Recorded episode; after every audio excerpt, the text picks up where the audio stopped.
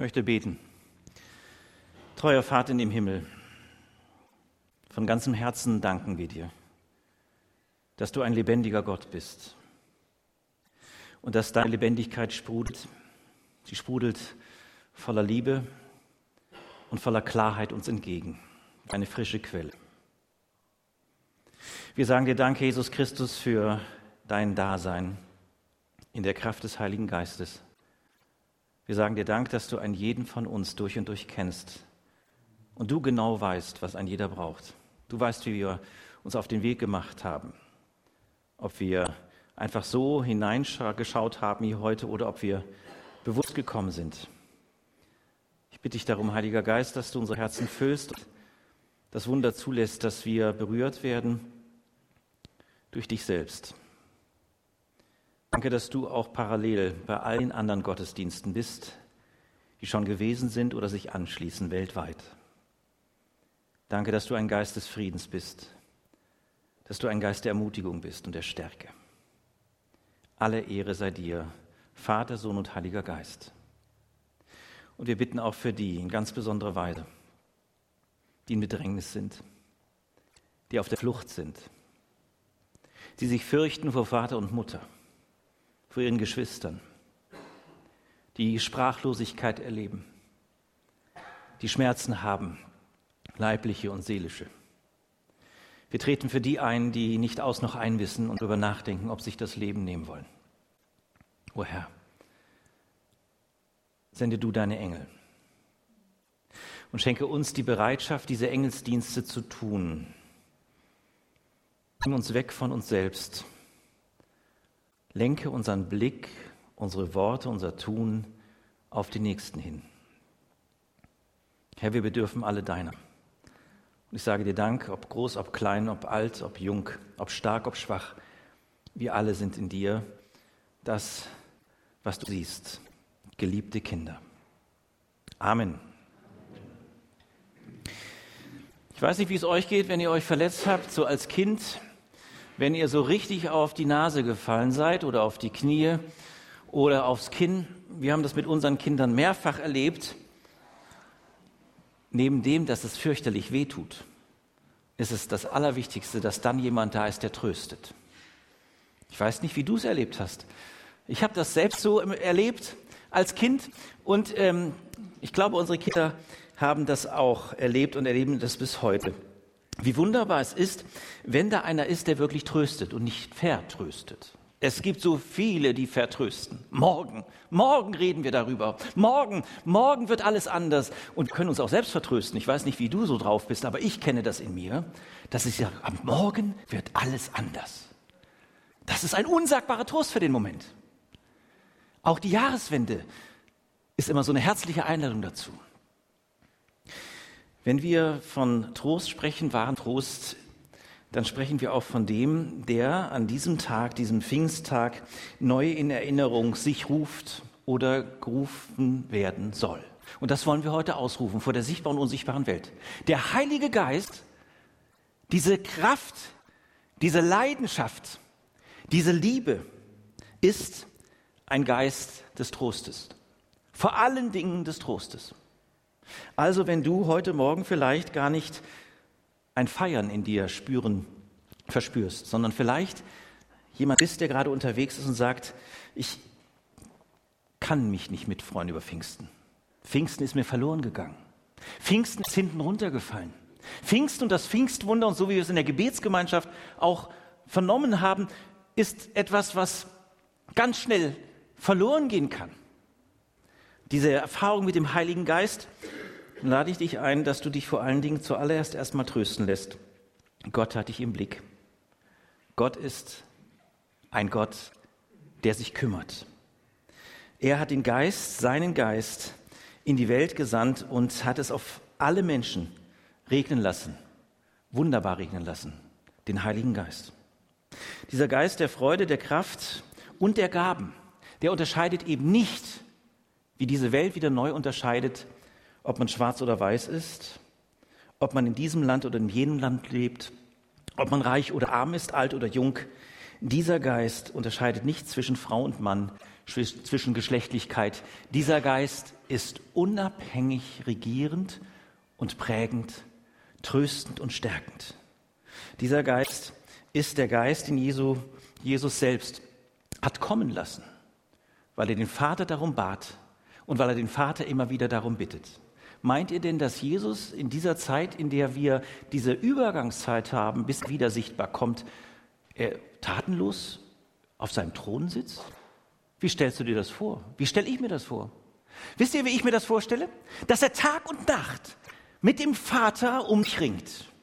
Mit dem Vater um dich ringt. Und genau das, was wir so gesungen haben, komm, Heiliger Geist, fülle uns neu, fülle unser Herz. Du sagst, Vater, sende weiter, lass den Geist fließen. Lass den Geist fließen, dass Mauern tatsächlich wie so durch, durch Megastrahlen durchgestoßen werden und es wieder neu trifft ins Herz. Das Herz kann sich so schnell verschließen. Das Herz kann so schnell hart werden. Das Herz, unser Herz, dein Herz kann sich tatsächlich verschließen für diesen Geist Gottes, der in dir sogar vielleicht schon Wohnung gemacht hat oder bestimmt, aber wenn man nicht aufpasst, der auch innen drin verschlossen ist. Was dann übrig bleibt, ist ich und mein Jesus. Das andere geht sowieso alles unter. Ich und mein Jesus, das reicht. Ich und mein Jesus ganz exklusiv. Der Heilige Geist braucht Raum. Der Heilige Geist ist ein Geist des Atems, des Odems Gottes, des Hauchens Gottes. Er schafft Leben und damit eröffnet sich Wachstum. Damit eröffnet sich Veränderung. Damit eröffnet sich etwas, was nur der Heilige Geist verbringt, das aus deiner Persönlichkeit immer mehr eine Persönlichkeit wird, welche strahlt, nicht weil man nur von einem Sieg zum anderen läuft, sondern weil man unabhängig von der menschlichen Existenz, der menschlichen Herausforderung sagt, und wenn ich noch so schwach bin, ist Gottes Geist doch stark in mir. Wenn ich heute versagt habe, weiß ich, er gibt mir ein neues Jahr in dem neuen Morgen. Und das ist doch so, glaube ich, wirklich Grund zu feiern. Wirklich Grund zu feiern. Ich habe eine, einen Abschnitt mitgebracht, wie sich der Heilige Geist in besonderer Weise und zuallererst erzeigt als starker Geist. Aus der Apostelgeschichte 2, die Verse 1 bis 13, lese ich jetzt das Kommen des Heiligen Geistes. Apostelgeschichte 2, 1 bis 13. Am Pfingsttag waren alle versammelt Plötzlich ertönte vom Himmel ein Brausen wie das Rauschen eines mächtigen Sturms und erfüllte das Haus, in dem sie versammelt waren. Dann erschien etwas, das aussah wie Flammen, die sich zerteilten, wie Feuerzungen, die sich auf jeden einzelnen von ihnen niederließen. Und alle Anwesenden wurden vom Heiligen Geist erfüllt und fingen an, in anderen Sprachen zu sprechen, wie der Heilige Geist es ihnen eingab. Damals lebten in Jerusalem gottesfürchtige Juden aus vielen verschiedenen Ländern. Als sie das Brausen hörten, liefen sie herbei, bestürzt hörte jeder von ihnen die Versammelten in seiner eigenen Sprache reden. Außer sich vor Staunen riefen sie, wie kann das sein? Diese Leute stammen alle aus Galiläa und doch hören wir sie in den Sprachen der Länder sprechen, in denen wir geboren wurden. Da stehen wir, Parther, Meder, Elamiter, Leute aus Mesopotamien, Judäa, Kappadokien, Pontus und Provinz der Provinz Asien, Phrygien, Pamphylien, Ägypten und den Gebieten von Libyen aus der Gegend von Kyrene, Besucher aus Rom, Juden sowie zum Judentum übergetretene, Räter und Araber. Und wir alle hören diese Leute in unseren eigenen Sprachen über die Taten Gottes reden. Erstaunt und verwirrt standen sie da. Was mag das bedeuten? fragten sie einander. Doch manche spotteten auch, die sind nur betrunken, das ist alles. Sie sind nicht betrunken, das nimmt Petrus danach sehr stark auf und macht deutlich, dass aus dem Alten Testament, aus Joel, eine Prophezeiung, ein prophetisches Wort Gültigkeit bekommt. Aber der Reihe nach, hier passiert Mächtiges, hier passiert die Geburtsstunde der Kirche Jesu Christi. Halleluja. Wir haben heute Geburtsstunde zu feiern oder uns zu erinnern. Es war die Möglichkeit, dass nicht nur lokal an einer Stelle sich Gemeinde Jesu bildete, sondern aus diesem Geschehen des Geistes Gottes hinein in die Welt sich ermöglichte, dass Jesus Christus, der gekreuzigte und auferstandene, der zum Vater gegangene, trotzdem dennoch durch Raum und Zeit an jedem Ort gleichzeitig sein kann. Was für ein Privileg. Nicht nur wir sind privilegiert. Manche meinen das, auch die Kirchengeschichte. Gestern war ich im Kölner Dom. Ich war das erste Mal im Kölner Dom. Könnt ihr euch das vorstellen? Das kann man doch nicht glauben. Ich war das erste Mal im Kölner Dom und ging da rein und wurde immer kleiner. Ich glaube, diese Macht, die macht was mit einem. Exklusivrecht durch Gebäude oder durch anderes ist bei Jesus kein Thema. Jesus lädt alle Menschen, große und kleine, Mann und Frau, ein, seinem Reich Raum zu geben. Und dieses Reich und diese Wirklichkeit eröffnet sich vor allen Dingen in Kraft des Heiligen Geistes. Nicht mit Heer, nicht mit Waffengewalt, nicht mit Intellekt, nicht mit noch so einer größeren, angehäuften Sammlung an Wissen. Es eröffnet sich in der Wirklichkeit des Geistes Gottes, in der Kraft des Geistes Gottes. Und das hat Auswirkungen, so entsteht nämlich Gemeinde und es fängt etwas an zu fließen. Was passiert hier? Da, wo der Geist Gottes weht, da nehme ich das wahr.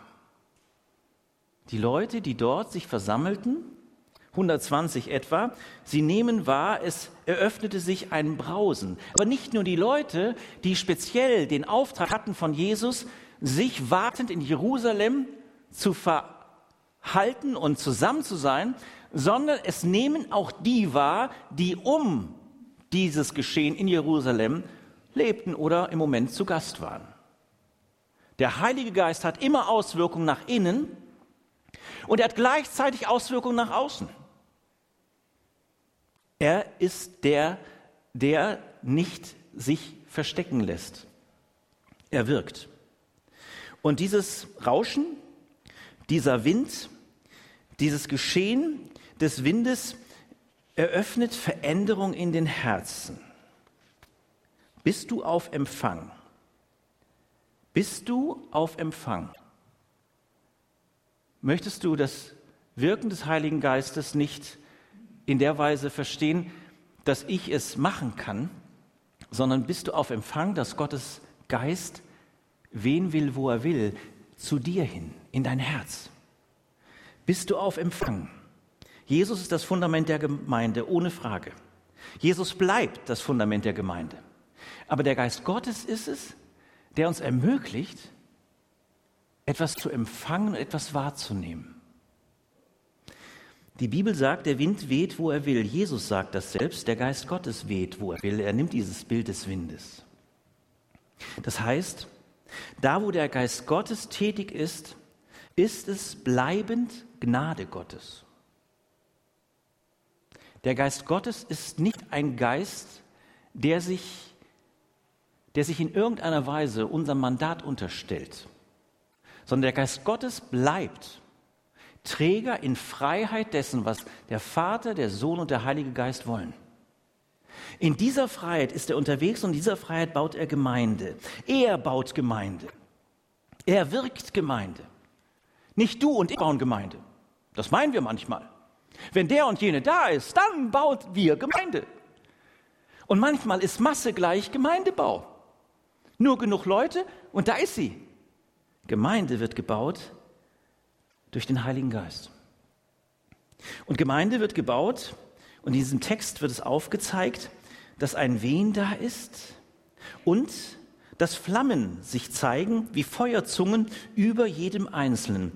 Und natürlich denken wir an das, was über Feuer auch symbolisch gezeigt und offenbart wird in der Bibel. Elia zum Beispiel, ein Prophet des Alten Testamentes, der gegen Baals Priester vorgehen sollte, auch autorisiert war darin im Alten Testament, fürchterliche Dinge diese Baals Priester taten und Gott sagt, es ist genug.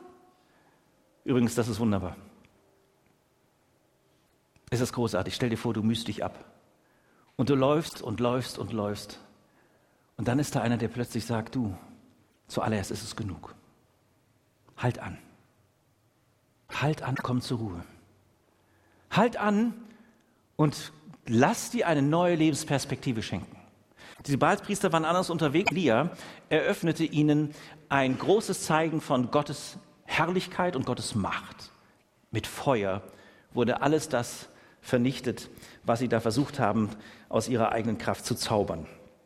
Und es gelang. Oder das andere, wo es auch um Feuer geht, der Dornbusch, den ja Mose erlebt vor seiner Berufung, in dieser Berufungsphase, ein Busch, der brennt und nicht verbrennt. Der Heilige Geist eröffnet ein Feuer, welches wirklich mich entzündet und welches nicht verbrennt. Es ist nicht zu vergleichen mit dem, dass ich in irgendeiner Weise irgendetwas angehäuft habe, in einen weglese und sage, nach und nach nehme ich sie, diese Reserven, und muss natürlich gucken, dass ich neue Dinge in, die, in dieses Einwegglas bekomme. Oh, ich weiß noch, wenn meine Tante und meine Onkel kamen. Einweggläser brachten sie mit. Köstlichkeiten. Kennt ihr das? Manche von euch. Bei dem Heiligen Geist ist es anders. Der Heilige Geist ist der Geist, der in Direktheit lehrt, der in die ganz konkrete Lebenssituation hineinspricht und hineinwirkt. Er ist der Geist, der tatsächlich dich entflammen will, dich neu entflammen will, mich neu entflammen will. Er ist der Geist, der die Gemeinde baut, so wie er das möchte.